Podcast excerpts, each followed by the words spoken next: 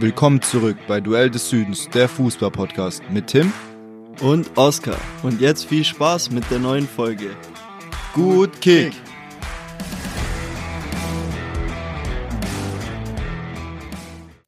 Hello and welcome back to Duel of the South, the football podcast.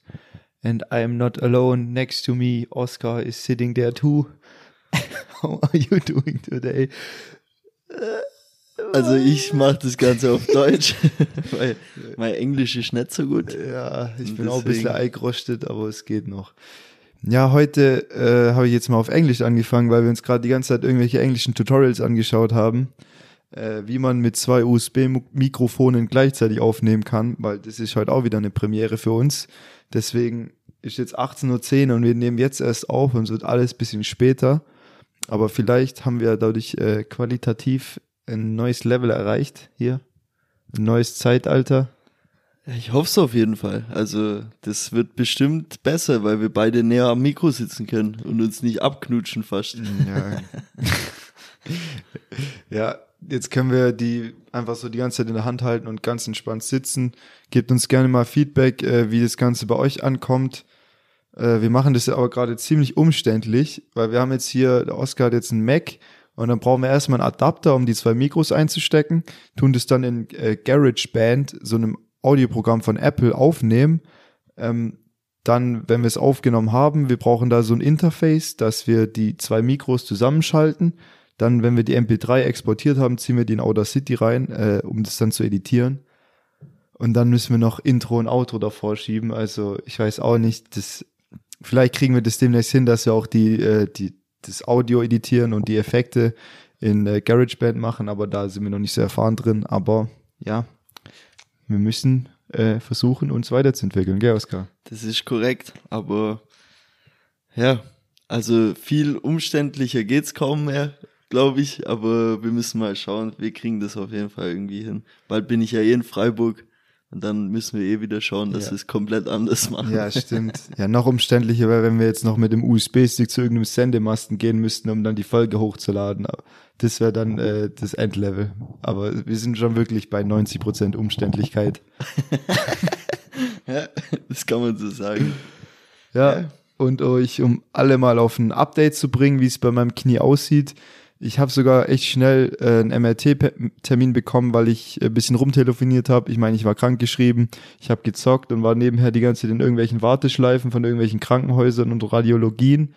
Und äh, ja, in Kalf hätte ich in zwölf Tagen ersten Termin bekommen, dann habe ich aber noch ein bisschen rumtelefoniert, dann hieß ja im November wir wieder Termine, dann mal Mitte Oktober und dann sagt eine, als ich irgendwie in der Klinik oder Sportklinik am Neckarpark anrufe, ja, haben sie um 17.15 Uhr Zeit äh, mich hat's fast aus den Socken gehauen, aber zum Glück nicht ganz, weil das wäre bestimmt nicht gut für mein Knie gewesen. Oder es wäre das andere Knie auch noch kaputt gegangen oder ja, so. Dann hätte mich einer hinterher schleifen müssen. Ja, und dann habe ich auf jeden Fall am gleichen Tag noch die Bilder machen können, was ziemlich geil ist, weil ich finde, da jede Woche zählt da, wo du verlierst, weil erst wenn du mehr oder weniger operiert wirst, in meinem Fall wahrscheinlich, geht quasi die Uhr bei Null los, bis du dann äh, deine sechs, acht Monate, was es dauert, äh, vorbei sind dass sich quasi das neue Kreuzband äh, ja so einheilen kann, also um alle mal abzuholen. Man nimmt da so eine Ersatzszene als äh, ja, raus, entweder aus der Patellasehne, aus dem Oberschenkel oder noch irgendwo, weiß ich nicht genau. Ich glaube, Oberschenkel ist das gängigste. Und das wird dann ins, ja, das alte Kreuzband wird entfernt und das neue, die Sehne wird dann da eingesetzt. Und äh, ja, die muss dann da einheilen und richtig verwachsen und alles. Und dann in dem Kreuzband sind wie so Sinnesorgane, wo man quasi im Gehirn weiß, wie man das dann ansteuert, um irgendwie zu beugen und sowas. Und das muss man dann alles neu lernen. Und klar, man verliert auch viel Muskulatur, weil man das Bein eben so viel schont. Also ich kann schon ein paar Schritte ohne Krücken, aber bringt halt nichts. Also kann ich auch gleich die Krücken nehmen und bin 5 km schneller. Deswegen. Ja, dann habe ich, äh, das war übrigens direkt neben dem, äh, neben der Mercedes-Benz Arena, im ne Neckarpark, wo ich die MRT-Bilder gemacht habe. Wahrscheinlich äh, war das Kalajdzic sein Termin, den ich ja bekommen habe, und er braucht Ich ihn nicht wollte mehr. gerade sagen, das kann gut sein. Wir haben da ja viele, viele Invalide beim Ja. VfB schon gehabt. Also liegt nahe, dass die da auch irgendwo ihre Bilder gemacht haben. Wahrscheinlich ist es ein Regeltermin und den braucht man jetzt erstmal nicht mehr und deswegen konnte ich da noch so kurz einspringen. ja. auf jeden Fall, ich bin jetzt, äh, ja, ich gehe dann zum Kniespezialisten nach Pforzheim in die Arkus-Klinik und da habe ich dann nächsten Mittwoch einen Termin. Ja, ich wollte eigentlich nach Mark Gröningen, aber da hätte ich erst im November einen Termin bekommen und ich hoffe einfach, dass ich jetzt so spätestens in, ja, fünf Wochen, sage ich mal, operiert werden kann, weil alles andere wäre für mich so viel verlorene Zeit, weil dann kann ich ja in acht Monaten oder so mehr oder weniger in die nächste Saison, in die Vorbereitung einsteigen. Wobei, gut, Fußball jetzt ist, ist jetzt eh erstmal nicht so wichtig. Ist Ja. Jetzt kommt erstmal der Podcast an erster Stelle, gell? Das ist, ja, ist gut. Noch. Zweites Standbein, dann kannst du hier gleich weitermachen mit Ich- Fußball. Ich habe ja, ich, ich habe ja gerade nur ein Standbein, dann ist ein zweites Standbein ganz Richtig. gut. Das nehme ich dann, wenn ich das kriegen kann. Aber ja. Ansonsten bei dir alles gut. Bei Wie mir läuft, alles Wie super. läuft die Meisterschule? Bis jetzt klasse, also es war noch nie, ist mir noch nie einfacher gefallen. Also Ja, wirklich spitze. Ein neuer Spruch, den ich gelernt habe beim Daimler ist, ich könnte nicht besser klagen. Ja, genau. Wenn mich einer fragt, wie es geht. das trifft gut zu. Naja, also es ist ziemlich schwierig. Man muss da erst wieder reinkommen, gerade Mathematik mit Formel umstellen und ja, aber es wird langsam. Also man kommt jetzt schon besser rein nach zwei Wochen. Also Deine halt. Kronzellen ein bisschen eingerostet. Jetzt das definitiv. Muss das ganze Ding erstmal wieder in Gang geschmissen werden. Zu viel Fußball drin und nicht äh, irgendwelche Heizkocher, Wasserkocher berechnen. Das Ja. muss ich mir wieder umgewöhnen. Ja, guten VfB könntest du auch in den Wirkungsgrad ummünzen. Ja, aber da kommt kein guter raus. Nee, deswegen. Ja. Also, Legen los, oder? Ja, fangen wir mal an mit der Champions League. Danach kommt dann wieder der Rückblick. Dann hat der Oscar heute ein leicht anderes Fragenformat, weil wir dachten jetzt, diese Entweder- oder Oder-Fragen müssen jetzt auch nicht jede Woche kommen, weil uns da auch irgendwann die Fragen ausgehen und es dann ein bisschen zu sehr auf Krampf ist alles. Ja, und dann machen wir am Ende noch so Duell der, Duellanten der Woche, so ein bisschen internationales Geschäft, aber nicht so viel. Und äh, ja, dann kommen wir wieder gut durch. Also, willst du anfangen mit der Champions League? Jo. Ich würde mal anfangen gleich mit äh, Leverkusen gegen Atletico. Das war für mich äh, ein cooles Spiel, weil gerade Atletico, den Fußball kann ich nicht so leiden, was die immer fabrizieren. Und Leverkusen hat echt stark mitgehalten. Bei denen ist irgendwie gerade auch ligatechnisch immer wieder der Wurm drin, aber in dem Spiel konnten sie sich durchboxen und haben 2-0 gegen Atletico gewonnen. Und ähm, ja, also zumindest mal sind sie noch dabei, sagen wir es mal so. Eine, was hatten sie, eine Niederlage? Nee, ein Unentschieden am Anfang. Nee, das war gegen Brügge 0-1, also eine Ja, Niederlage. eine Niederlage. Und jetzt ein Sieg, als sind noch drin gegen Atletico. Also ich war positiv überrascht, dass die deutsche Mannschaft sich durchsetzen konnte. Ja, hätte ich auch nicht gedacht. Atletico ist einfach nicht mehr in der Phase, in der sie eben vor vier, fünf Jahren mal waren, wo sie zweimal ins Champions League Finale gekommen sind mit Simeone. Und klar, sie sind vorletztes Jahr auch Meister geworden, aber auch die Mannschaft, finde ich, ist gerade nicht mehr so. Und gerade, es tut mir leid für so Kicker wie Joao Felice, die einfach mit so einem Talent gesegnet sind, aber in der destruktiven Spielweise einfach überhaupt nicht, äh, ja, das irgendwie zur Erscheinung bringen können. Und äh, das finde ich schade, weil in vielen Mannschaften, jetzt überleg mal, der will irgendwie bei Manchester City spielen oder so, dann äh, würden wir von einem ganz anderen Fußballer mit ganz anderen Statistiken reden und nicht so Fall. sowas so ein 1-0 heimbringen und äh, nur gegen den Ball zu arbeiten. Da gibt's so ein, zwei Kandidaten oder sogar drei, vier, die, die ich in einem anderen Verein deutlich besser sehe oder deutlich mehr Potenzial abrufen können. Auch ein Griesmann, finde ich, äh, passt nicht so gut zu dem System. Wenn er dann in der 61. reinkommt, macht er zwar immer Druck, aber ich glaube, der würde mir deutlich auch bei einer Offensivmannschaft besser gefallen. Ich glaube, das wäre Kruse sein Traum. In jedem Spiel in der 60. eingewechselt werden, dann muss ich in der Vorbereitung auch nicht so viel machen. Das geht auch noch mit Shisha-Lunge. Herr Kruse, der könnte da hinpassen, ja. Kruse zu Atletico confirmed. Ihr habt es zuerst gehört. Ja, ja. Ja, ich fand aber auch krass, wie, der, äh, wie Leverkusen Pech hatte. Die haben dreimal Aluminium getroffen, vor allem einmal in dieser Doppelchance, wo der Nachschuss dann auch noch irgendwie als Aluminium ging, auch mit Schick wieder, der die Dinger im Schlaf gemacht hat in der letzten Saison. Aber ja, geil, dass sie den Sieg einfahren konnten. Mhm. Ja, fand ich auch. Ja, dann haben wir Olympique Marseille gegen Frankfurt. Ähm, weißt du nochmal, war es Kamado, der, der das Tor gemacht hat? Ich weiß gerade gar nicht mehr. Auf jeden Fall haben sie 1-0 gewonnen. Lindström. Ah, Lindström stimmt. Jetzt, wo du sagst, ähm, aber bei dem Spiel waren mehr so diese Ausschreitungen von den Fans im Vordergrund als das Spielgeschehen. Ähm, mit irgendwelchen, ja, Hitlergruß haben die äh, Frankfurt-Fans gemacht zum Teil, äh, waren da auch in den Medien und äh, dann wurden da irgendwelche Silvesterraketen in die Fanränge geballert und da haben sie auch äh, ja Fans, Fans verletzt. Ich habe das am eigenen Leib mal erfahren dürfen. Ich habe auch mal ein Silvester, wo ich am Schlossplatz war in Stuttgart und da halt auch irgendwelche Idioten in die Menge quer irgendwelche Raketen haben fliegen lassen. Ist mir eine vorm Gesicht explodiert und äh, ich hatte dann so ganz viele kleine so Brandmale, aber die waren nach einer Woche weg. Also es war nichts so Schlimmes. Ich habe dann nur so einen Filmriss von so drei, vier, fünf Sekunden und komme dann wieder so zu mir, wie ich so mein Gesicht halte und es halt übel heiß ist. Aber es war dann direkt weg und ich habe meine erste Frage, ja, wie sehe ich denn aus? Komme ich damit noch in den Club? Aber äh, ja, kam ich nicht, beziehungsweise wollte ich auch nicht. Dann sind wir heimgegangen. Silvester war, äh, ja, war am Arsch dann. Ja, Aber war Silvester alone. Komm, der war nicht schlecht. Auf jeden Fall kenne ich das auch zu gut. Also mir ist sowas ähnliches auch schon passiert und ich wollte nur sagen, ich finde es eh krass, was in Marseille abgeht dass äh, die Frankfurter sich in der Stadt nicht bewegen durften davor. Ohne Trikot. Ohne Trikot, ja. nur im, im Bus quasi dorthin gebracht werden. Dann die Kontrollen von den Marseille-Zuschauern waren absolut lächerlich im Gegensatz zu denen von Frankfurt-Fans. Und äh, dann, wie gesagt, das ganze Spiel nur unter Pyrus und Bengalus, Böllern das war krass. Also ich habe sowas selten gesehen im Fußball. Das hat dann auch nichts mehr mit irgendwie geilen, emotionalen Fans zu tun, sondern das ist einfach unterste Schublade und ich kann mir gut vorstellen, dass die im Rückspiel die Auswärtsfans gar nicht anreisen lassen dürfen, weil sonst äh, die Frankfurt-Fans wollen das auch nicht auf sich äh, sitzen lassen. Das sind auch keine Kinder von Traurigkeit. Und da könnten richtig die Fetzen fliegen. Dann gerade in Frankfurt, wo es auch schon mit West Ham-Fans richtig Stress gab. Ja. Die stecken da nicht zurück und deswegen denke ich mal, da wird es irgendwelche Konsequenzen geben. Ich denke auch. Aber was ich auch krass fand, also ich habe so ein bisschen das dann noch gesehen auf YouTube, hat einer einen, wie heißt es so schön, Stadion-Vlog gemacht. Und äh, da war krass, die, die äh, Marseille-Fans haben sich auch untereinander abgeschossen. Irgendwann ja. während dem Spiel. Ist auch nicht so einfach, so eine Rakete zu steuern. ja, weil es da aber auch zwischen denen Auseinandersetzungen gab weil das ja. zwei spezielle Gruppen sind und so. Also das hat irgendwie für mich nichts mehr mit Fußball zu tun. Aber umso schöner natürlich, dass Frankfurt sich auch durchsetzen konnte. Und klar, mit 1-0, aber ein sehr schwieriges und wichtiges Spiel gewonnen.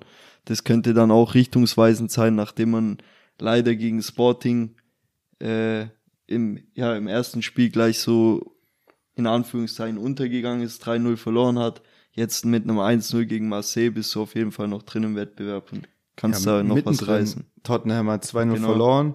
Ich weiß nicht, ob es gut oder schlecht ist, weil die können jetzt über die nächsten vier Spiele natürlich sie wieder nach vorne arbeiten, äh, während äh, Sporting das erstmal so halten muss. Auch krass, dass sie die Überraschung geschafft haben gegen Conte sein Tottenham, die eigentlich in der Liga auch sehr stark sind, sind ja, glaube ich, mit City, haben beide 17 Punkte geholt, wenn ich es gerade richtig weiß. Oder es kann auch sein, äh, dass es in Italien war, wo die, wo die ersten zwei 17 Punkte hatten. Aber auf jeden Fall Tottenham mit Man City und Arsenal waren auf jeden Fall, glaube ich, die drei, die in England gerade vorne stehen. Ähm, auch sehr wichtig für eine englische Mannschaft war noch dieser Last-Minute-Sieg von Liverpool, als Martip nach der Ecke da war. Ähm, da sah es ja auch zwischenzeitlich wieder aus, als ob da ja wieder Punkte liegen gelassen werden.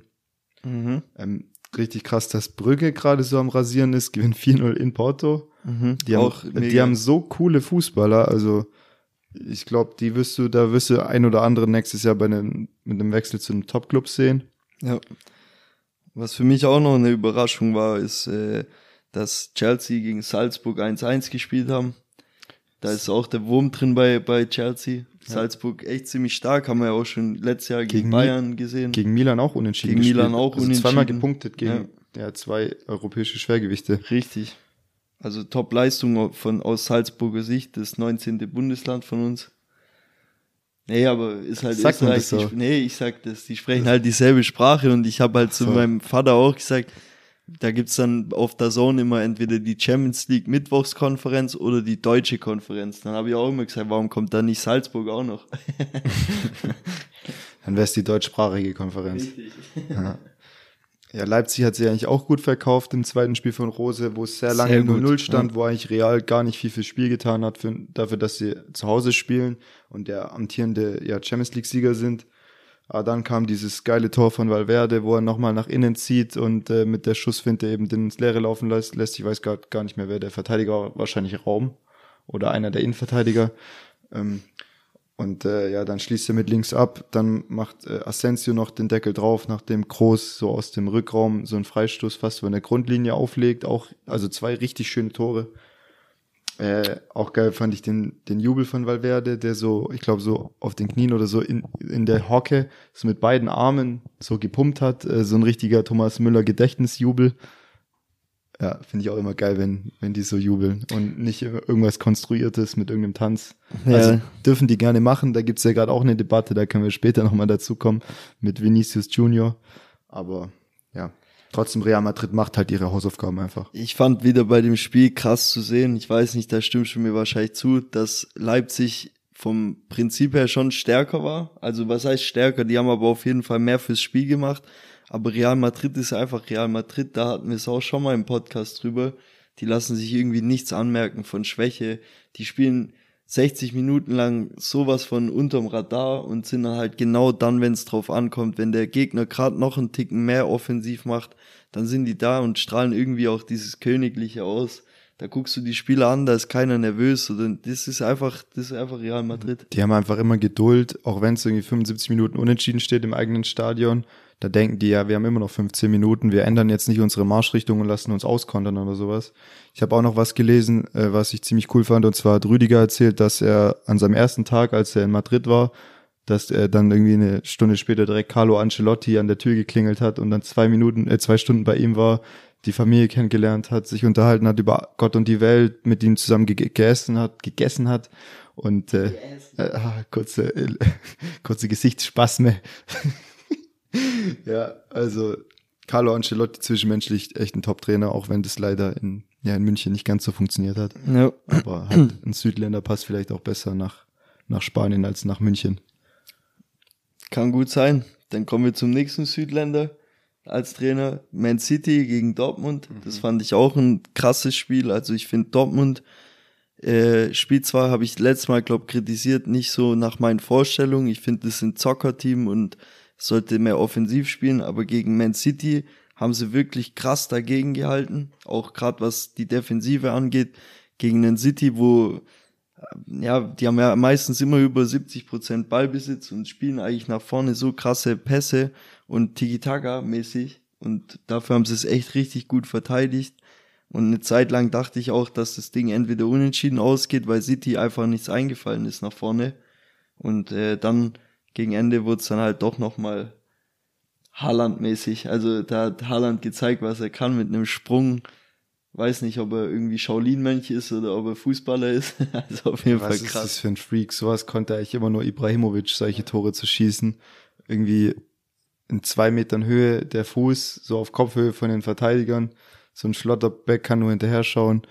Ähm, ich glaube, City hat ja keinen einzigen Torschuss in der ersten Halbzeit. Das hat irgendwie auch fast noch, oder wenn, wenn überhaupt, äh, eine Mannschaft geschafft, die so zu stoppen. Und klar, gegen die musst du dann defensiv äh, deine Struktur halten. Da hat auch Can mal echt ein gutes Spiel gemacht, zusammen mit Özcan. Hast da eben zwei so die, also äh, DMs, also so defensive Mittelfeldspieler, die dann gut abräumen können. Bellingham kann sich dann vielleicht auch ein bisschen mehr nach vorne orientieren, wenn er zwei so im Rücken hat. Und hat dann auch das Tor gemacht nach einer schönen Vorarbeit von Reus, der auch noch ein anderes Tor hätte machen können. Jetzt sind wir eine Woche später und jetzt hat sich leider Reus und Özcan verletzt und beide fehlen mal mindestens vier Wochen, so um den Dreh.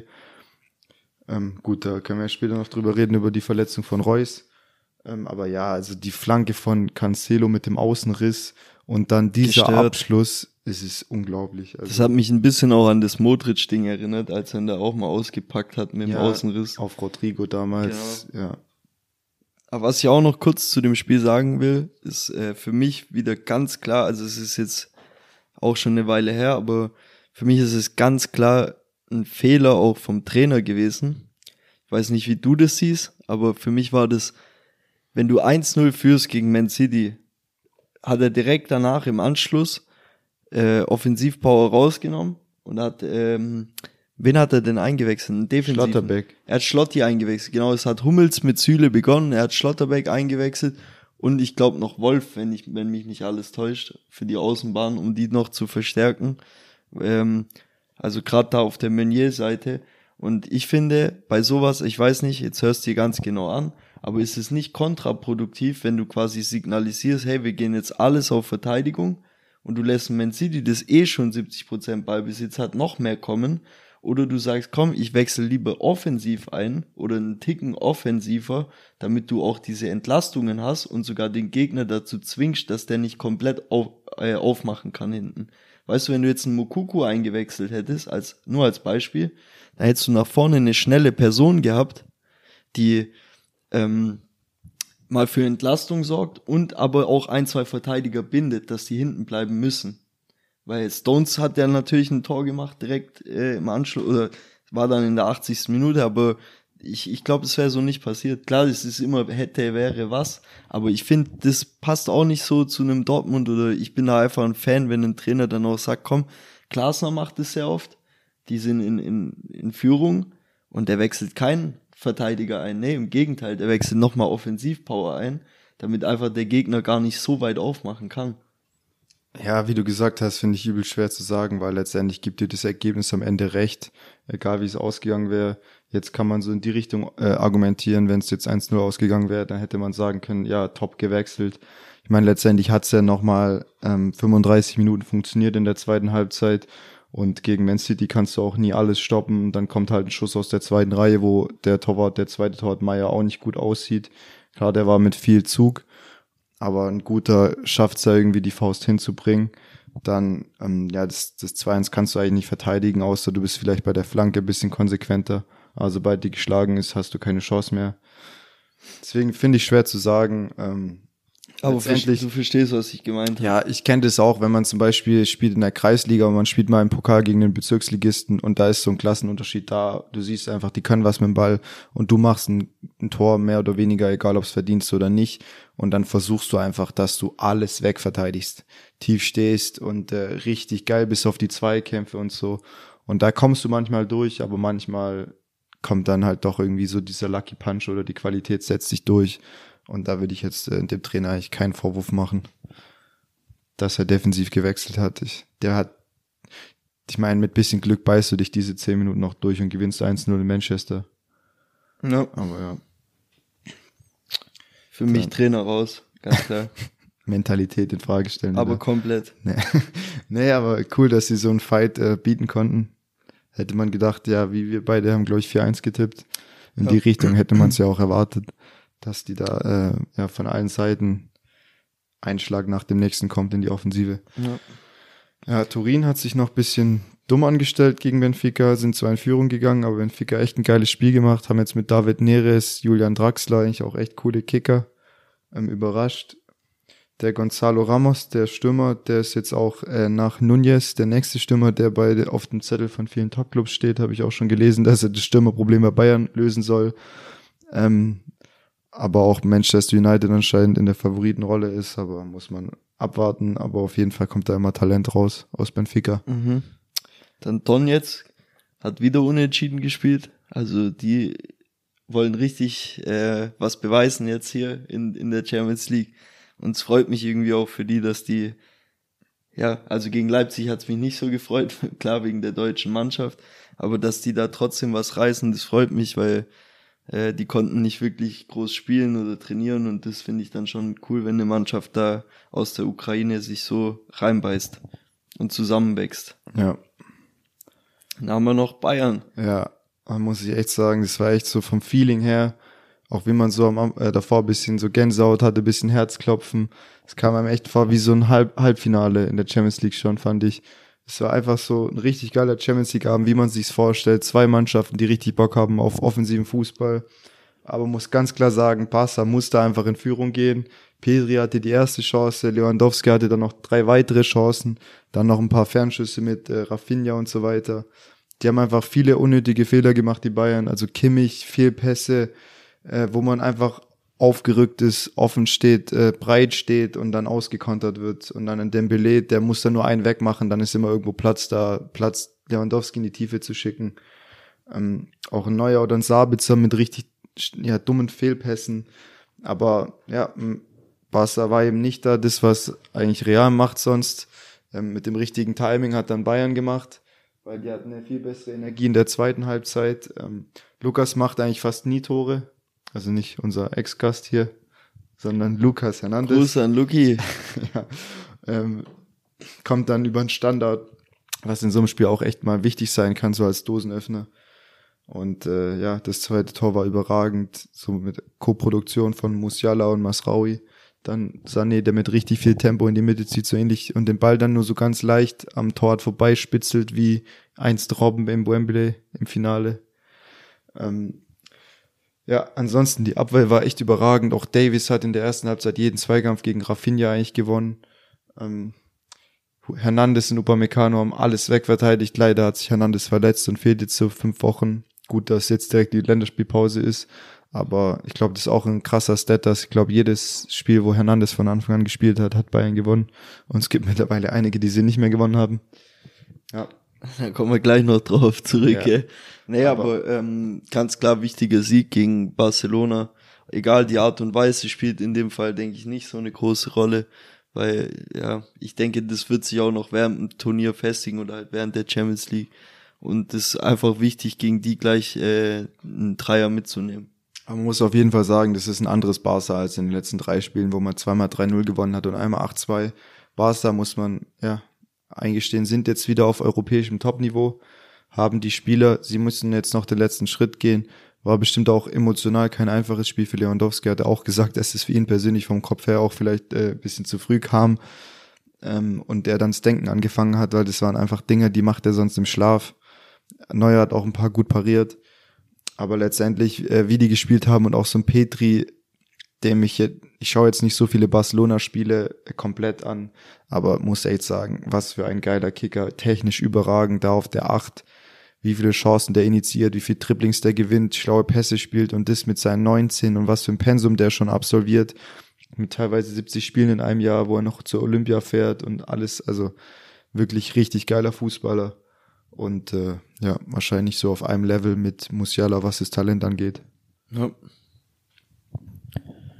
Ja, dann würde ich sagen, haben wir die, die Champions League durch. Jo.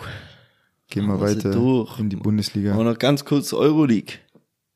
Ja. Müssen die deutschen Mannschaften da auch noch erwähnen. Das kann nicht sein, dass wir die immer rauslassen. Okay, ja, Euroleague-Gruppenphase für mich ist so ein schwarzes Loch manchmal. Da schaue ich mir die Ergebnisse an, aber. Ja, aber so, ich find's schön für Freiburg.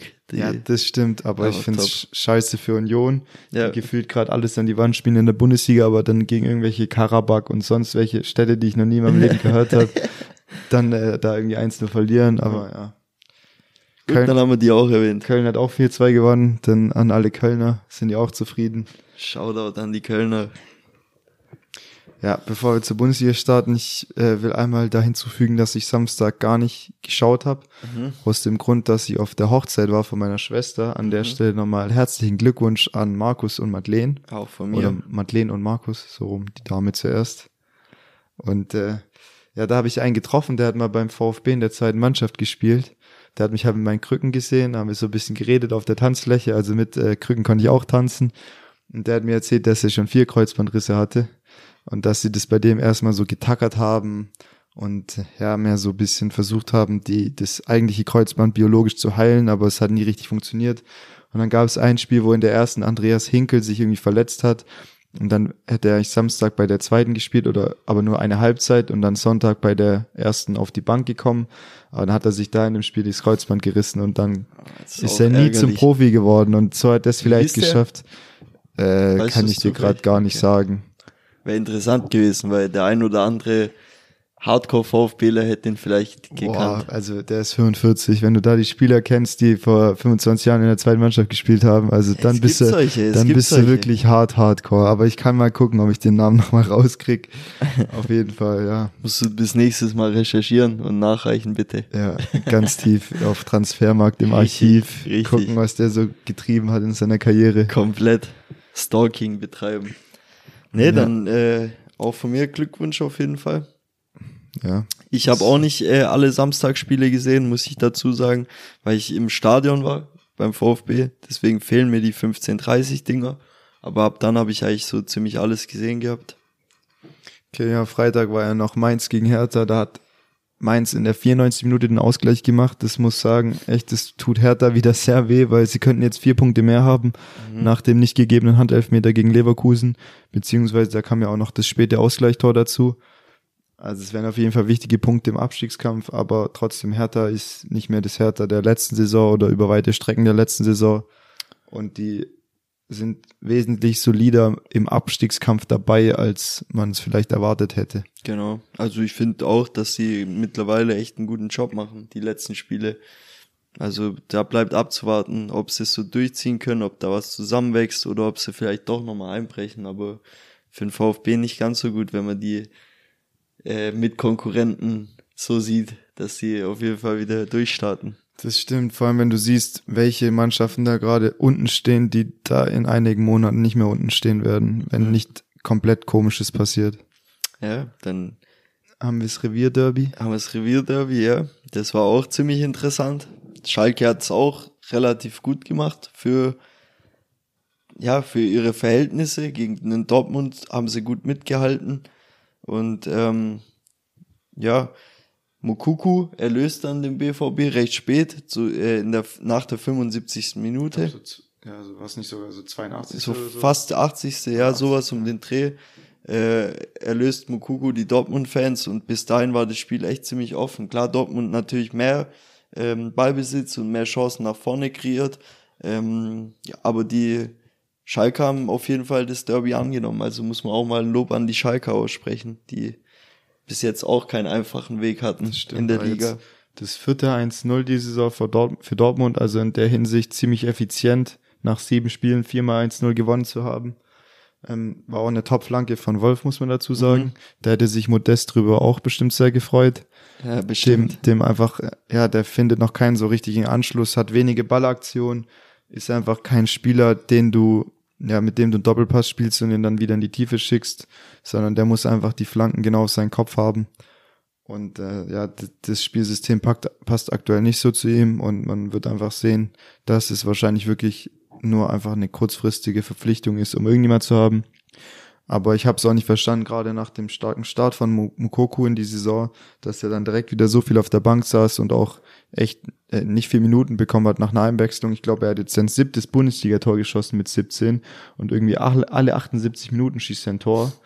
Also es sind, sind kranke Werte und ich will auf jeden Fall weiter seine Entwicklung sehen und sie müssen echt aufpassen, dass sie den schmalen Grad äh, ja nicht auf der falschen Seite rauskommen, wo Mokoko dann sagt, hey, ich sehe hier keine Perspektive, wenn mir immer irgendwelche Leute vorgesetzt werden, die eigentlich gar nicht besser sind als ich.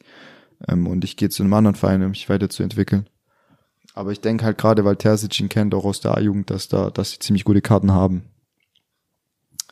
Ja, aber mich, mich stört's trotzdem auch. Ja. Also mich stört's massiv. Gerade auch betrachtet, wenn, wenn du wenn du Fan bist von einem Verein, der jetzt vielleicht nicht so die Möglichkeiten hat, so Spieler zu haben in den eigenen Reihen. Mokoko zu Stuttgart, so wie Zirkse, machen wir das nächste Fass auf. Genau, aber da, da nervt mich das, wenn ich sehe, dass der Junge einfach nicht spielt, obwohl er jetzt auch für mich wie ein Musiala den nächsten Schritt gemacht hat. Also jetzt vielleicht nicht wie ein Musiala genau eins zu eins oder so, aber er ist schon einen Step weiter, als er letztes Jahr war. Und äh, dafür kann man auch mal einfach sagen, hey komm, dann kriegst du jetzt mal die Chance, spielst von Beginn an. Vor allem ist es auch immer systemabhängig, finde ich. Bei Dortmund stört mich das auch ganz massiv, dass gegen, gegen, äh, ja, gegen Gegner, die, sage ich mal, ziemlich viel Ballbesitz haben und, und wie jetzt Man City, da finde ich, da darfst du doch nicht mit einem Modest spielen. Da, da musst du doch mit einem spielen, der flink ist, der schnell ist, der mal den Verteidiger wegrennen kann und auch, weiß mal, ein Konter. Du, du spielst ja nicht selber auf Spiel machen, Ball klatschen lassen und so weiter als Wandspieler, weil du hast den Ball nicht mal oft. Und gerade in so Fällen nervt's mich halt, dass dann ein Modest trotzdem im Moment gesetzt ist gegen so Gegner. Man kann es ja von Spiel zu Spiel abhängig machen. Gegen Schalke verstehe ich's, dass ein Modest kickt, weißt nicht falsch verstehen, dass ich jetzt Modest gar nicht gut finde oder so, aber gegen Schalke hast du viele große Spieler, äh, die, die machen viel über hohe Bälle, du machst eher das Spiel, dann kannst du auch einen Kopfball reinnicken als Modest. Aber, oder als Mukoko in dem Fall. Oder als Mukoko in dem Fall. Der ja. gar nicht so groß ist, aber auch eine ordentliche Sprungkraft Richtig. hat und für, sein, für seine 17 Jahre eigentlich schon eine gute Physis, der schon viel im Gym gemacht hat. Ja. Aber da gefällt mir einfach das ganze, der Grundgedanke nicht. Ich würde sagen, dem einfach öfter die Chance geben oder vielleicht auch eine Doppelspitze mal machen. Ja, also du hast ja bestimmt die Szene gesehen, wo sich Reus verletzt hat. Ich habe es vorhin schon angedeutet. Da habe ich direkt gedacht, oh je, wer mit zwei Monaten, das kann eigentlich nichts werden. So wie der da umgeknickt ist wieder. Das passiert ihm ja so oft in seiner Karriere. Ähm, bestimmt wieder drei, vier Monate raus, irgendwie Knöchel gebrochen oder Band gerissen und sonst was. Aber gut, ich glaube, er hat sich auch ein Band gerissen, aber es scheint nur so vier Wochen auszufallen und soll dann zur WM doch wieder fit sein. Genau, es gab Entwarnung. Also ja. Kehl hat es, glaube ich, im Doppelbass gesagt, dass da noch abgewartet werden muss, aber dass es nicht so schlimm war, wie es aussah. Freut mich für Reus. Ja, mich auch. Soll auch mal eine w WM spielen. Ja, aber bei Dortmund werden die Verletzungssorgen nicht kleiner. Jetzt müssen quasi Chan und Bellingham durchspielen. Die nächsten Wochen haben sie, glaube ich, in 40 Tagen 13 Spiele oder so gegen Sevilla, gegen Bayern. Also da ist richtig Programm dabei. Und äh, ja, jetzt kann vielleicht auch ein Rainer davon profitieren auf der 10, zusammen mit einem Brand. Ähm, wer dann, vielleicht kann Brand auch mal in seiner äh, favorisierten Rolle agieren und nicht über die Flügel, was finde ich nicht so seine Position ist. Mhm. Ähm, ja, aber so viel zu Dortmund gegen Schalke, oder? Jo. Gehen wir direkt zum nächsten. Ja. Leverkusen gegen Bremen. 1-1 ist es ausgegangen. Ähm, wir haben es, glaube vorher auch oder die letzten Wochen schon so oft angesprochen. Bei Leverkusen ist immer noch der Wurm drin. Das Spiel war wieder krass. Also ich habe die Zusammenfassung gesehen. Da gab es so viele Chancen wieder von Leverkusen, die eigentlich 100% drin sind. Ein, ein, ein Schick macht die eigentlich blind ein Asmun hatte ein paar auf dem Fuß, ein Loschek hatte viele auf dem Fuß. Also ich verstehe nicht, was bei denen ist irgendwie, das ist kein Problem von der Spielart und Weise. Die haben einfach gerade nur Pech in meinen Augen. Und äh, da muss ich ganz klar sagen, dem hierbei schon das dritte Tor jetzt im dritten Ligaspiel. Geiles Ding. Geiles Ding. Der hat's gerade mit Distanzschüssen mega und äh, es gibt irgendwie bisschen Hoffnung, was Leverkusen angeht, dass dem hierbei irgendwie in die Spur gefunden hat. Wenn jetzt nur noch die Stürmer anfangen, anfangen würden zu treffen. Dann wäre es wieder gut, ja. Das Spiel bringt auch nicht so richtig Leverkusen weiter. So ein 1-1. Für Bremen ist okay, in Leverkusen ja. Punkt mitnehmen. Also was heißt okay? Wir, wir reden hier von der Mannschaft, die wir auf den dritten oder vierten, vierten Platz getippt haben, der ich absoluter Champions League Aspirant ist und äh, über einen Aufsteiger. Und jetzt sagen wir so, ist okay, es ist eigentlich überragend, in Leverkusen einen Punkt zu holen, weil ich denke, Bremen wird nach wie vor einfach das Ziel haben, frühzeitig den Klassenerhalt zu schaffen, vielleicht so vorm 30. Spieltag oder so. Und ja, Leverkusen muss, muss jetzt einfach äh, aufwachen, sonst wird's für den Trainer auch nicht einfacher. Ja, ich glaube, das könnte jetzt schon richtungsweisend gewesen sein. Jetzt kommt eine lange Länderspielpause. Das ist oft auch noch so ein äh, Punkt, an dem Trainer, die auf der Kippe stehen, dann gern mal entlassen werden damit eben der neue Trainer, der nachfolgt, auch ein bisschen Zeit noch hat. Der hat dann quasi eine Woche Länderspielpause, in dem er an das Team ranwachsen kann und denen schon mal was zeigen, die jetzt nicht dabei sind bei, beim Länderspiel. Aber wird interessant, was da passiert, ob in den nächsten Tagen da die ein oder andere Nachricht reinschießt. Ja, aber wenn, dann hättest du die Entscheidung ja so getroffen, dass du dann die direkt mit der Länderspielpause verkünden kannst würde ich jetzt sagen. Es macht ja keinen Sinn, so fünf, sechs Tage in die Länderspielpause zu gehen und sich dann erst die Gedanken zu machen in der Zeit und dann den Trainer zu entlassen. Also glaube ich nicht, dass es passieren wird. Und ich glaube, Rollfest stärkt ihm nach wie vor den Rücken. Und wen willst du jetzt überhaupt holen zu der Zeit? Ich glaube, Tuchel. Tuchel kriegst du nicht. Der ist und, bei Bayern dann bald. Ja, hoffentlich nicht. Und, äh, und Hitter, ich glaube, Bratze und Tuchel, es wird auch keine Freundschaft. So wie er immer mit seinem Sportdirektor eine Beziehung hat. Der Tuchel. Naja, dann, äh, ja, apropos Bayern, kommen wir gleich, kommen wir gleich dazu, ja. Ja, verlieren einzeln in Augsburg und äh, was, was soll ich sagen? Auf jeden Fall mit Lewandowski hättest du wahrscheinlich von den vier Spielen, wo du jetzt nicht die drei Punkte geholt hättest, mal mindestens zwei gewonnen. Weil auch in dem Spiel läufst du wieder dreimal auf den Torwart zu. Mané, der schon gegen Barca echt ein Fremdkörper war, der hat irgendwie kein Selbstvertrauen, dem fehlt komplett die Leichtigkeit, die eigentlich am Anfang noch vorhanden war. Du hast gesagt, wer, wer will diese Bayern stoppen gegen Frankfurt, die ein Tor nach dem anderen schießen. Mané auch gefühlt jedes Spiel gefährlich gewesen im Supercup. Auch wenn er gefühlt nur Abseitstore geschossen hat, aber er war gefährlich. Und jetzt gerade traut er sich nicht mal so richtig in die Mitte zu ziehen und haut einen guten Abschluss raus oder so. Es fehlt irgendwie alles, aber der wird auch wieder in die Spur finden. man ist sich auch gerade nicht so richtig sicher, wie will man den denn überhaupt einsetzen als Stürmer oder als Flügelspieler. Anscheinend tendieren sie jetzt doch eher wieder zum Flügelspieler. Aber Gikiewicz wird erneut zum Matchwinner. Es ist krass, was der abliefert, wenn man bedenkt, dass er vor ein paar Wochen noch ja, ein, äh, ja, ein anderer Neuzugang im Tor im Raum stand und jetzt hat er den schon so viele Punkte gewonnen, die wirklich so viel wert sind im Abstiegskampf. Und wieder so ein komisches Tor nach einem Freistoß im ungefährlichen Halbfeld. Ja, einfach schlecht verteidigt, nicht ja, konsequent verteidigt, wo du einfach nicht damit rechnest, dass da was Gefährliches passieren kann. Äh, was ich noch erwähnen wollte, ist, dass Neuer ein richtiges Kopfballmonster ist, der bei zwei Ecken vorne ist und zweimal das Kopfballduell gewinnt, vor allem bei dem zweiten Mal, wie der da hochsteigt, mit was für einer Power, mit fünf Leuten um sich rum. Wenn er den reingeköpft hätte, das wäre sein erstes Tor gewesen, aber Kikiewicz wieder mit einer Doppelparade.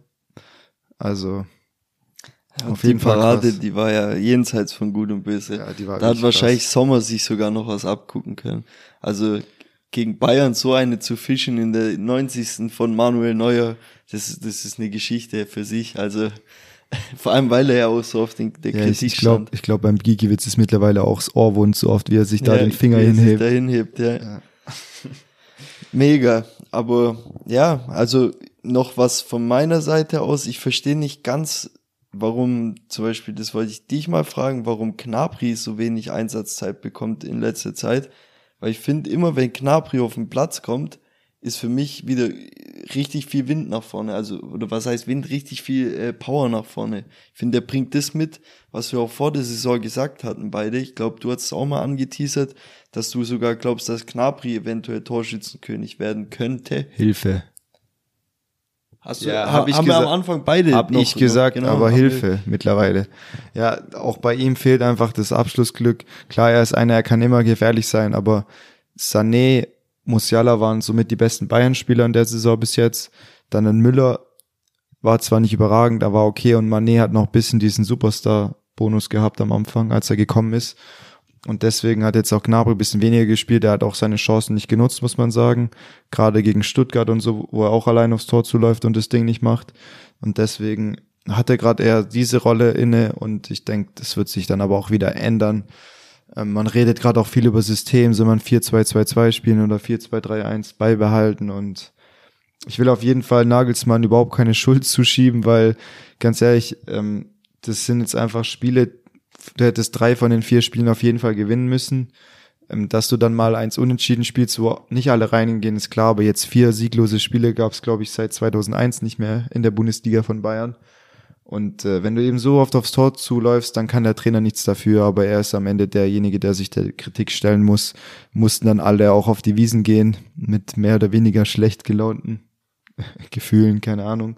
Hat Nagelsmann auch nichts von gehalten, aber da gibt's auch Verträge einzuhalten die wahrscheinlich auch äh, ziemlich gut bezahlt sind. Aber ja, ich würde jetzt an dem überhaupt nichts festmachen. Nee, sage ich auch nicht. Und ich, ich glaube immer noch felsenfest dran, dass wenn die wieder in Fahrt kommen, dann sind die nicht leicht zu stoppen. Und sonst hat man das immer bei Bayern hinten raus gesehen, finde ich, dass sie auch ein, zwei Mal immer gestrauchelt sind äh, in der Endsaisonphase, wo dann Dortmund wieder rankommen konnte und Bayern wieder mal einen Punkt liegen lassen hat. Und das lassen die dies Jahr wahrscheinlich einfach weg und machen es halt am Anfang. Ja, kann sein, aber das kann halt auch sein, dass du zwischendrin nach der WM, die anstrengend wird, wieder ein bisschen mal dieses eine oder andere Spiel hast. Und diese Spiele gewinnst du halt, wenn du so einen Stürmer hast, der dir 25 Saisontore garantiert. Weil dann gewinnst du diese Spiele. Der macht dann seine erste Chance oder seine zweite oder eine von dreien, aber so wie Bayern gerade mit den Chancen umgeht zurzeit, das geht echt gar nicht.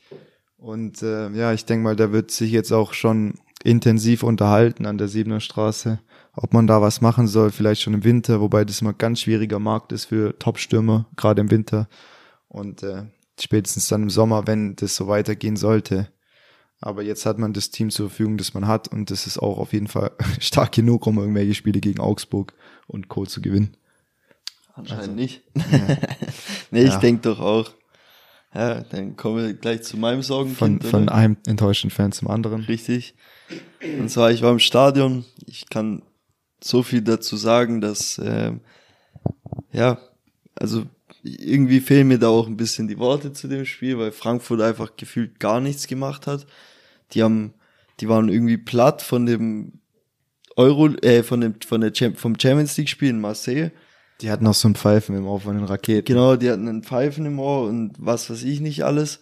Dann kriegst du irgendwie einen Freistoß gegen dich, wo schon komplett unnötig ist und ähm, der wird von Müller, da, da kommt wieder der, der klassische Müller raus, auch wenn der in den letzten paar Spielen einigermaßen gehalten hat, lässt den Ball nach vorne abklatschen und Rode steht halt perfekt richtig, köpft ihn rein und Frankfurt führt, ja, Frankfurt führt nach kürzester Zeit 1-0 in Stuttgart, war schon so ein leichter Nackenschlag. VfB hatte aber im, im Endeffekt das ganze Spiel über sehr, sehr viele Chancen, hat aber nichts gemacht, also gar nichts irgendwie reingebracht oder gefährlich dann aufs Tor. Es war dann immer vorbeigeköpft oder mal drüber geköpft und nie wirklich jetzt so mit dem letzten Entschluss rangegangen. Dann äh, kommt es 2-0 von, von Frankfurt wieder Standard. Also das war wieder eine Standardsituation und du merkst einfach, dass Frankfurt aus nichts drei Tore macht und äh, nur das Nötigste gemacht hat. Also die haben gedacht, komm, jetzt führen wir 1-0, jetzt führen wir 2-0, machen wir nichts mehr. Die kriegen es eh nicht auf die Kette. Und dann kommt Stuttgart, äh, wechselt ein Joker ein, Thomas, Thomas, der äh, trifft dann durch einen abgefälschten Ball. Und du denkst, jetzt geht noch mal was, Stadion ist wieder da, die Stimmung kocht. Und äh, dann kriegst du halt im Gegenzug ein abgefälschtes Ding, wo Müller wieder ganz unglücklich aussieht, wo du denkst, es kann nicht sein, wieder ein Freistoß. War der Eckball das 2-1 oder das 3-1? Eckball war 2-1. 2-0 dann. Äh, 2-0, okay. ja. Und das 3-1 war das abgefälschte Ding, Von wo Kamada Müller durch die Beine war das so halb, oder? Ja, wo Müller wieder, das sieht wieder nicht gut aus. Klar, nee, abgefälscht, absolut. aber der geht durch die Beine und da denke ich mir, Junge, jetzt halt doch mal das Ding, dann drehen wir das Ding noch oder machen noch 2-2. Aber mit einem Kobel hättest du das Ding nicht verloren, weil Frankfurt war wirklich nix. Also die waren top, weil sie aus dem, was sie machen mussten, alles rausgeholt haben. Aber die haben nichts gemacht. Also, wenn du jetzt da dagegen gehalten hättest, dann hättest du die im Griff gehabt, weil die waren alle platt und die haben nichts gemacht. Traurig. Das ja. mein Statement. Ja, ich sehe das genauso mit Müller. Also ich habe mir auch aufgeschrieben, dass er einfach nicht gut dabei aussieht. Das sind Bälle, die kannst du mal kassieren, aber du musst dann aber auch einfach mal da sein für deine Mannschaft und einen sicheren Rückhalt bieten. Und bei dem Freistoß, der abgefälscht war, der geht dir dann irgendwie, ich weiß nicht mehr, ob es durch die Beine ist oder irgendwie am Bein vorbei, aber der war so nah am Körper dran, dass auch wenn du in die andere Richtung unterwegs warst, dass du da irgendwie reagieren musst, um den Ball einfach äh, ja nicht ins Tor gehen zu lassen. Ja. Jetzt würde ich dich einfach mal fragen, was du denn von dem Neuzugang, Ablöse, äh, beziehungsweise ja, er war Free Agent von, was hältst du von Sagadu, der glaube ich bis 2026 unterschrieben hat, hat man ja auch so nicht kommen gesehen. Also ich find's top. Ich habe das äh, glaube auch irgendwann mal gesagt, ja, ich weiß nicht im Podcast oder ob das privat war, ich habe gesagt, ein Sagadu, ich halte sehr, sehr viel von dem. Der hat in Dortmund zwar auch immer wieder Böcke geschossen und war dann, wenn er die Chance bekommen hat, hinten durch eine Verletzung von Hummels oder von äh, Akanji damals, hat er trotzdem die Chancen bekommen und hat sie halt eben nicht nutzen können, weil immer irgendwie ein Fitnessproblem bei ihm da war oder irgendein anderes Problem. Er hat immer wieder Böcke gehabt, aber ich fand, man konnte schon damals erkennen, dass das auf jeden Fall ein junger äh, Spieler ist mit mega Potenzial. Und ich finde, der bringt einfach auch eine Physis mit, die im VfB gut tun kann. Und ähm, ich finde mega gut, was Mislintat gemacht hat, weil äh, einfach auch auf der Position der VfB dünn besetzt ist. Wir haben da nur Anton und Mafropanos und äh, klar kann ein Ito mal in die Mitte ziehen oder zur Not könnte er auch noch Karasor IV spielen, aber du hast eben nur zwei waschechte IVs. Und was ist, was ist Ito sonst? Ito ist eigentlich schon mehr über links, über Sosas Seite. Also als in der Viererkette oder in der Dreierkette über links? In der äh, Dreierkette ist er, wenn okay. dann über links. Aber der, der ist schon auch ein IV, aber der ist trotzdem nicht der, der, der wirkliche IV, wie du ihn kennst, Mafro, der im Kopfballduell gewinnt. Der ist schon immer einen leichten Ticken vorne. Also der ist nicht der klassische IV. Ja, Sagadu kann ich mir aber auch auf den Halbpositionen vorstellen, gerade weil er bei Dortmund, glaube ich, auch hin und wieder mal Linksverteidiger gespielt hat, mhm. weil die eben so schlecht besetzt waren auf den Außenverteidigerpositionen. Aber da gibt ja auf jeden Fall Variabilität. Mega, du und, brauchst äh, auch so ein Backup, falls ja. sich einer verletzt dann guckst du blöd aus der Wäsche. Ich glaube, der hat auch das Potenzial, da komplett rauszuragen, wenn er eben wieder da anknüpft, wo er zum Teil war, wo er echt ein guter BVB-Verteidiger war. Dann war er immer wieder verletzt, kam zurück, hat einen Bock geschossen gegen Leverkusen oder gegen Bayern. Ja. Dann wurde er ein bisschen zerrissen medial und ist dann auch nicht so einfach für die Entwicklung, aber auf jeden Fall Das war ein Verteidiger, den habe ich gesehen bei einem guten Team in Frankreich, also Lyon, Marseille oder in West Ham oder so, aber dass der VfB diesen sich jetzt angelt, Respekt. Jo. Kann man nur sagen, Respekt an Misslidat. Und äh, für alle, die es mitbekommen haben, da gab es eine Petition noch, dass äh, eine Verlängerung für Misslidat ausgesprochen wurde, weil die äh, letzte äh, Mitgliederversammlung so gelaufen ist, dass Kedira vorgestellt wurde und Lahm als beratende Funktion und Christian Gentner quasi als Bindeglied zwischen äh, Pellegrino Materazzo und äh, Misslintat agieren soll und ähm, Misslintat anscheinend nicht eingeweiht worden sein in die ganze Geschichte. Und der ist ja eigentlich das Ganze, was VfB gerade in den letzten Jahren ausmacht und wo man sagt, das ist jetzt auch mal einer, der irgendwie eine Struktur reinbringt, trotzdem Einnahmen erzielt. So, so einen nachhaltigen Weg geht, genau. so ein bisschen mit dem Vorbild Freiburg. Und jetzt äh, wahrscheinlich ist es so, dass, also ich kann es mir gut vorstellen, dass er nicht verlängern wird, weil bis jetzt gab es noch keine Gespräche und mit so einer Aktion verkraulst du dir eben ein, wenn du auf Nicht-Nachfrage einfach irgendwelche Leute dazwischen setzt. Kann ich gar nicht verstehen. Kann ich auch nicht verstehen, regt mich auf. Also wenn ihr Bock habt, unterschreibt die Petition noch, gell? die ist noch drinne. das wollte ich nur kurz ausrufen. Gut. Jetzt können wir weitermachen. Ja, versuchen wir mal ein bisschen äh, schneller zu werden für die restlichen Spiele. Gladbach gegen Leipzig. Gladbach gewinnt 3-0. Man muss echt sagen, bei Leipzig stimmt es offensiv überhaupt nicht, auch wenn sie am Anfang vom Spiel ein, zwei Chancen hatten, wo sie nicht nutzen konnten. Der Raum findet überhaupt nicht rein. Da könntest du gerade meinen, wofür hast du Angelino abgegeben mit dem, was der Raum aktuell gibt. Aber ich denke mal, das wird auch wieder besser. Er hat ist sehr spät zu der Mannschaft gestoßen. In Kunku ist nicht mehr der gleiche Spieler wie letztes Jahr, was halt auch schwierig ist, wenn es in der Mannschaft nicht so funktioniert.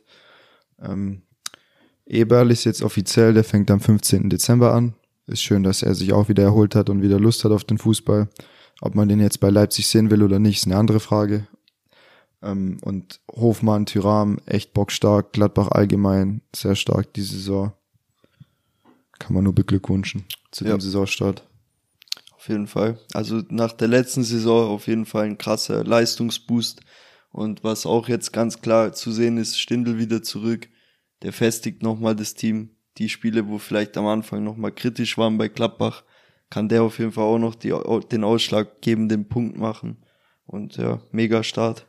Ich finde Stindel ist so ein bisschen vom Spielertyp wie Kruse, aber nur als Vorzeigeprofi so einer auch, der kicken kann, der so hängende Spitze, so ein bisschen auch nicht der athletischste, geile Schüsse, geile Vorlagen. Aber, aber der halt, langt halt auch mal hin. Aber der raucht auch nicht Shisha im Stream. Von nee, seinem, nee, aber ja. der langt auch mal hin. Der, der kretscht ja. halt auch mal einen um, wenn es sein muss, ja. wenn es nicht läuft. Also das ist schon, wie du sagst, das könnte man schon so sagen, der Kruse.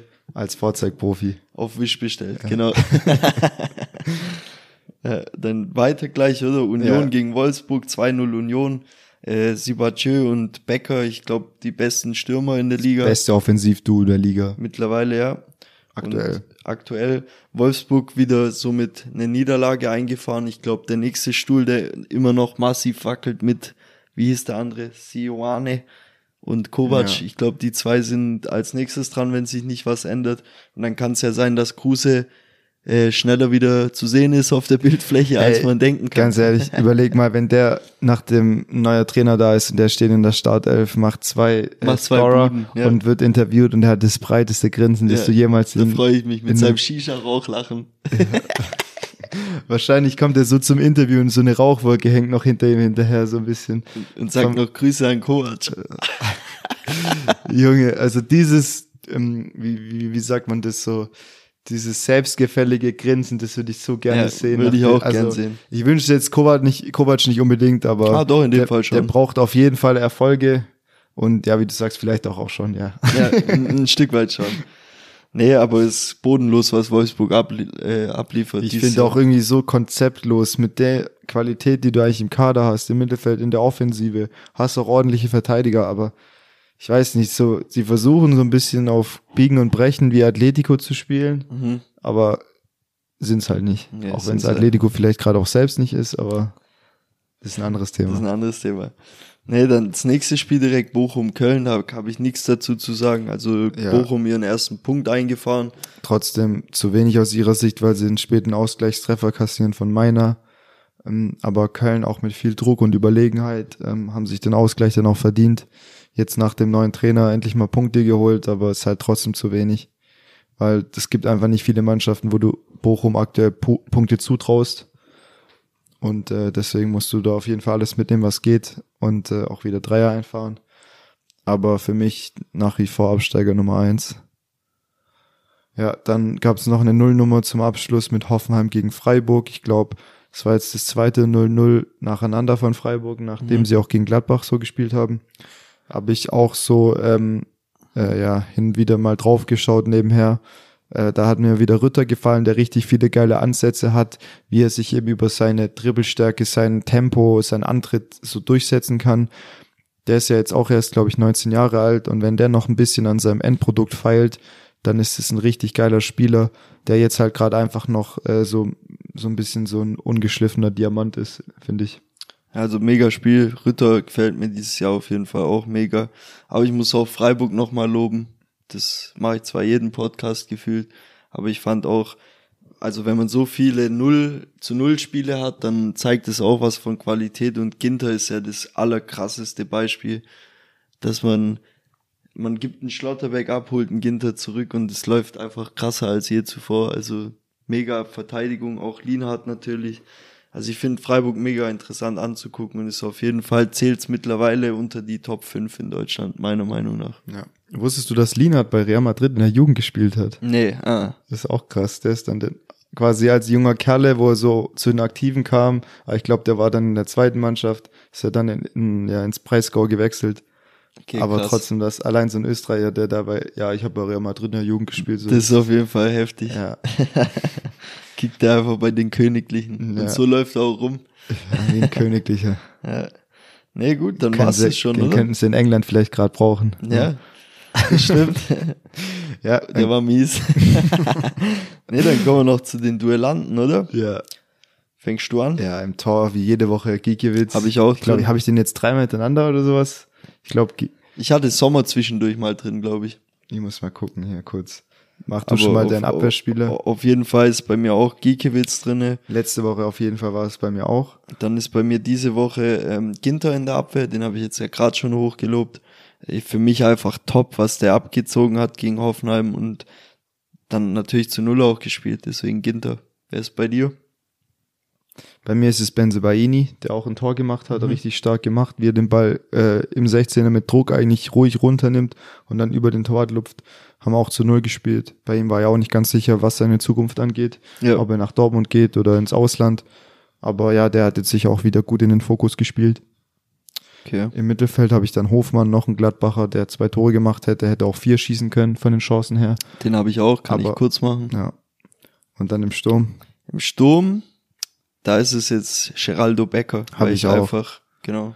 Ich finde ihn einfach krass, was der zurzeit abreißt. Ist ja auch Spieler des Monats geworden von August, der, und auch der Liga. Topscorer, gell, in der hat, Liga. glaube ich, sechs Tore und Ja. ein oder zwei Vorlagen.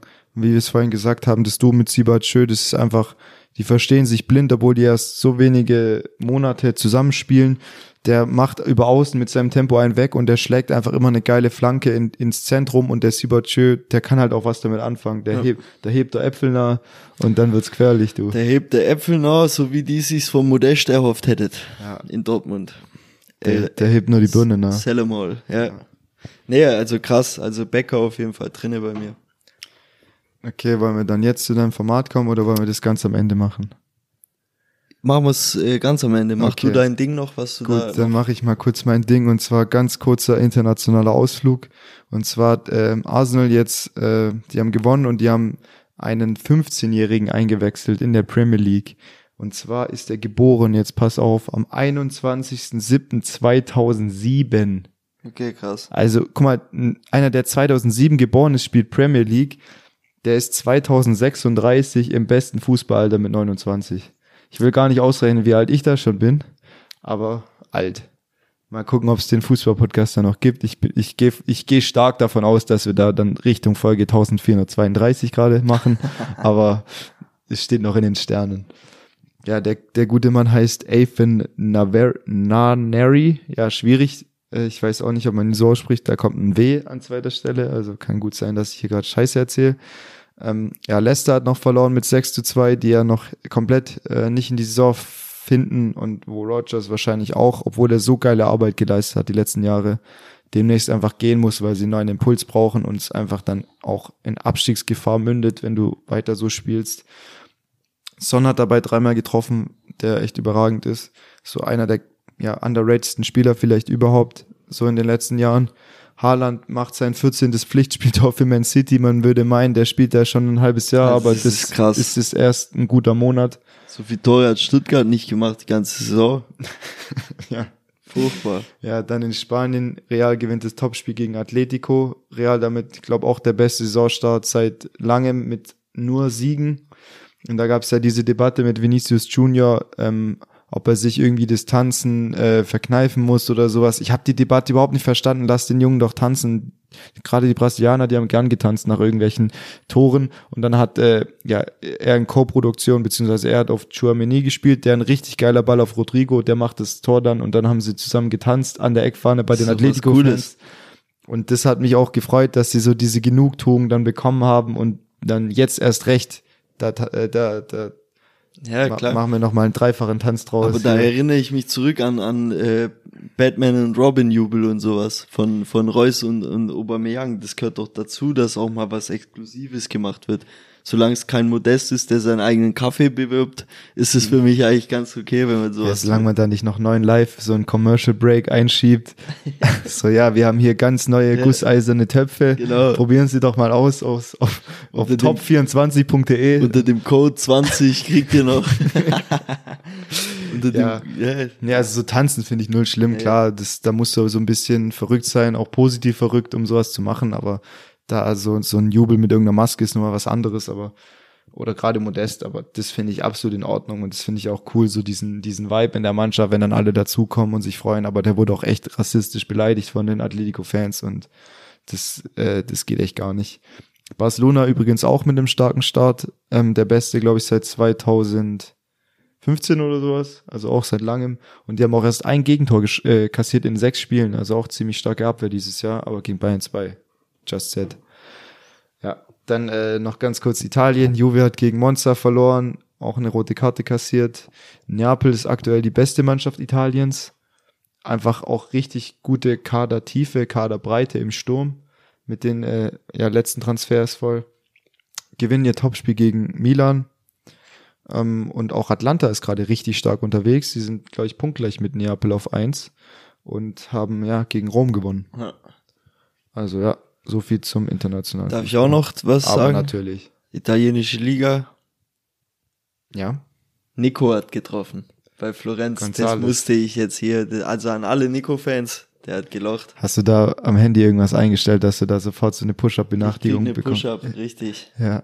Machst dann auch direkt zehn Push-Ups, oder? Nee, dann zieh ich immer das Trikot an. Ja, okay.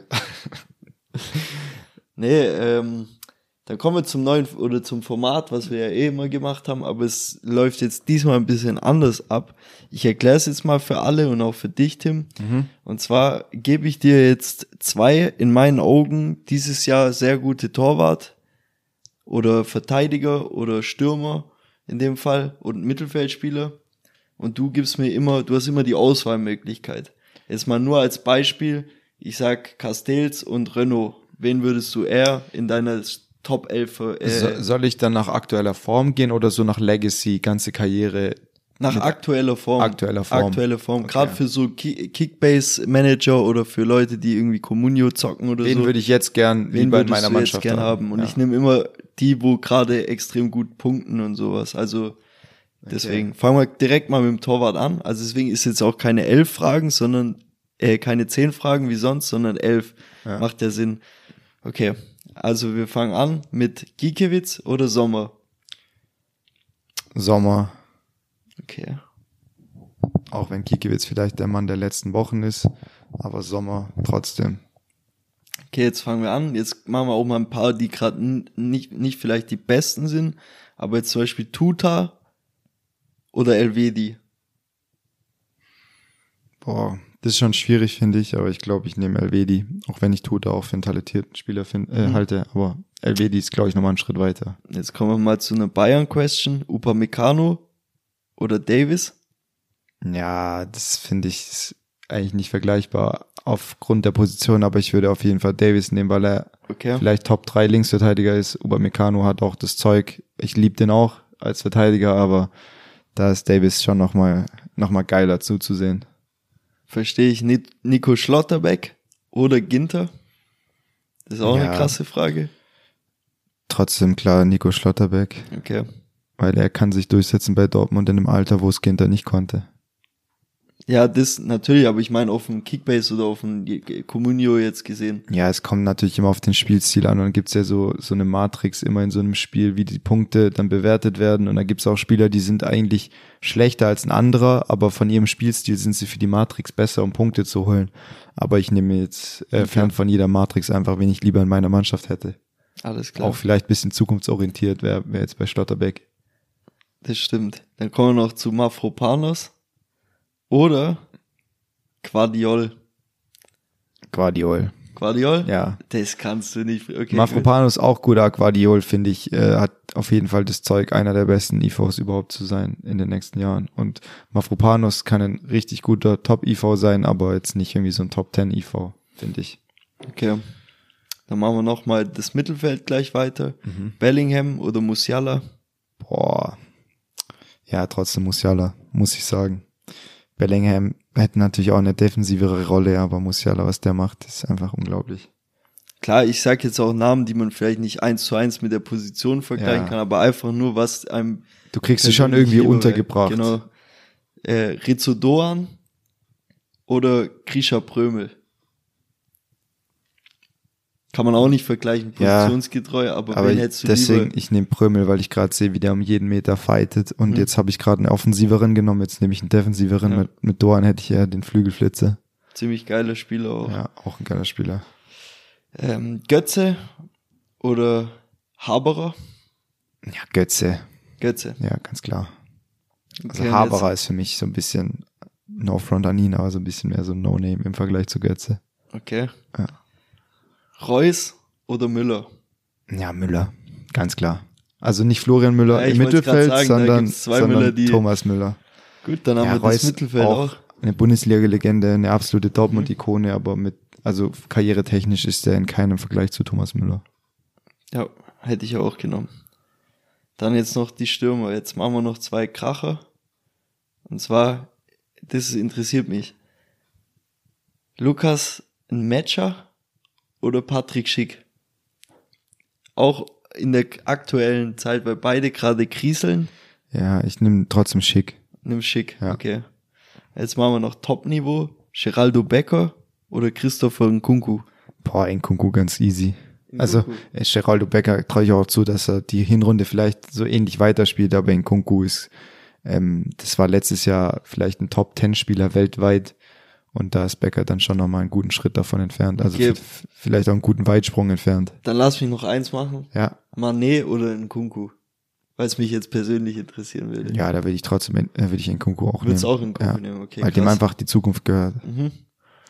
Ja, das war's. Dann haben wir dir deine Elf hier mal durchge. Ja, war doch auch mal cool. Dann überlege ich mir auch mal ein bisschen was, vielleicht auch ein bisschen mit Quizfragen, wenn ich dir so zum Beispiel Vereine sag. Aber kein Heizkocher berechnen oder Wasserkocher. Das Nee, mache ich nee. gerade schon genug. Du brauchst keinen Taschenrechner für meine Gut. Fragen. Das ist top. Du kannst ja auch alles händisch herleiten, ohne Okay, Taschenrechner. Das freut mich. Dann gerne. Mach dir Gedanken fürs Ja. nächste Mal. Jetzt ist ja eine Länderspielpause noch. Ja. Ähm, ja, wir haben gerade schon die ganze Zeit oder wir haben schon mal geredet, ob wir es auslassen, eine Folge, weil wir dann nicht wirklich dann über die Bundesliga reden können oder eventuell halt nur über die Länderspiele. Und ja, deswegen könnte es sein, dass wir es auslassen. Ich würde sagen, wir halten uns mal offen, so, so vielleicht so, ja, so zwei Drittel die Folge kommt, nicht ein Drittel, vielleicht kommt's je nachdem, was jetzt passiert bei der Nationalmannschaft, wenn wir irgendeine Leistung sehen von äh, Bella Kotschap, der hier Foden komplett in seiner Tasche hat und äh, abends, wenn er heimgeht, macht er erstmal einen Autoschlüssel raus, sein Geldbeutel und dann auch einen Foden, weil er den so in seiner Pocket hatte. ja, nee, wenn wenn sowas passiert, dann, Dann oder, oder der, der Fußball noch irgendeine andere Geschichte schreibt, worüber man reden kann mit Nagelsmann und keine Ahnung, was jetzt noch so gequatscht wird, ähm, jetzt in der Länderspielpause. Aber wenn jetzt das eine ganz normale Länderspielpause ist, dann denke ich mal, machen wir keine Folge. Okay, dann wisst ihr auch schon mal Bescheid. Ja. dann kann ich mich auch auf mein Knie konzentrieren nächste Woche. Genau, und ich mich auf meinen Lernstoff, der Ja. ansteht. Aber eventuell kommt's trotzdem, also seid trotzdem nicht, äh, guckt trotzdem rein. So, also dann äh, sind wir jetzt hier gerade bei Takt 2076,5. Auch keine Ahnung, was das hier heißt, weil hier steht keine Zeit, wie lange wir schon aufnehmen. Ich kann nur sehen, ja, wir haben glaube ich so um 18.10 Uhr angefangen, also sind wir wieder bei einer Stunde 10 ungefähr. Ähm, ja, das, das äh, ist hier noch ein bisschen ungewohnt für uns, aber das kriegen wir auch wieder hin ähm, und mal schauen. Sagt uns auf jeden Fall, wie der Sound ist. Es kann sein, dass es paar Mal so komisches äh, Gurgler-Töne gab, wenn man das Mikro halt so in der Hand hat und dann umgreift, weil einem schier die Hand abfällt, dass da so ein paar komische Frequenzen erzeugt werden. Aber vielleicht ist im Allgemeinen die Qualität besser, weil wir einfach beide nah am Mikro sind und da entspannt sitzen können und nicht irgendwie die Köpfe zusammenstecken müssen, so in die Mitte. Genau. Sagt einfach mal Bescheid, wie ihr die heutige Aufnahme fandet von der Qualität. Super. Dann von mir aus wünsche ich euch eine schöne Woche, bleibt gesund und bis zum nächsten Mal. Ja, ich wünsche auch allen viel Gesundheit, gerade im Knie. Aber der Rest, der Rest ist auch wichtig. Und äh, ja, macht's gut und wir hören uns dann spätestens in zwei Wochen wieder. Bis dann. Ciao, ciao.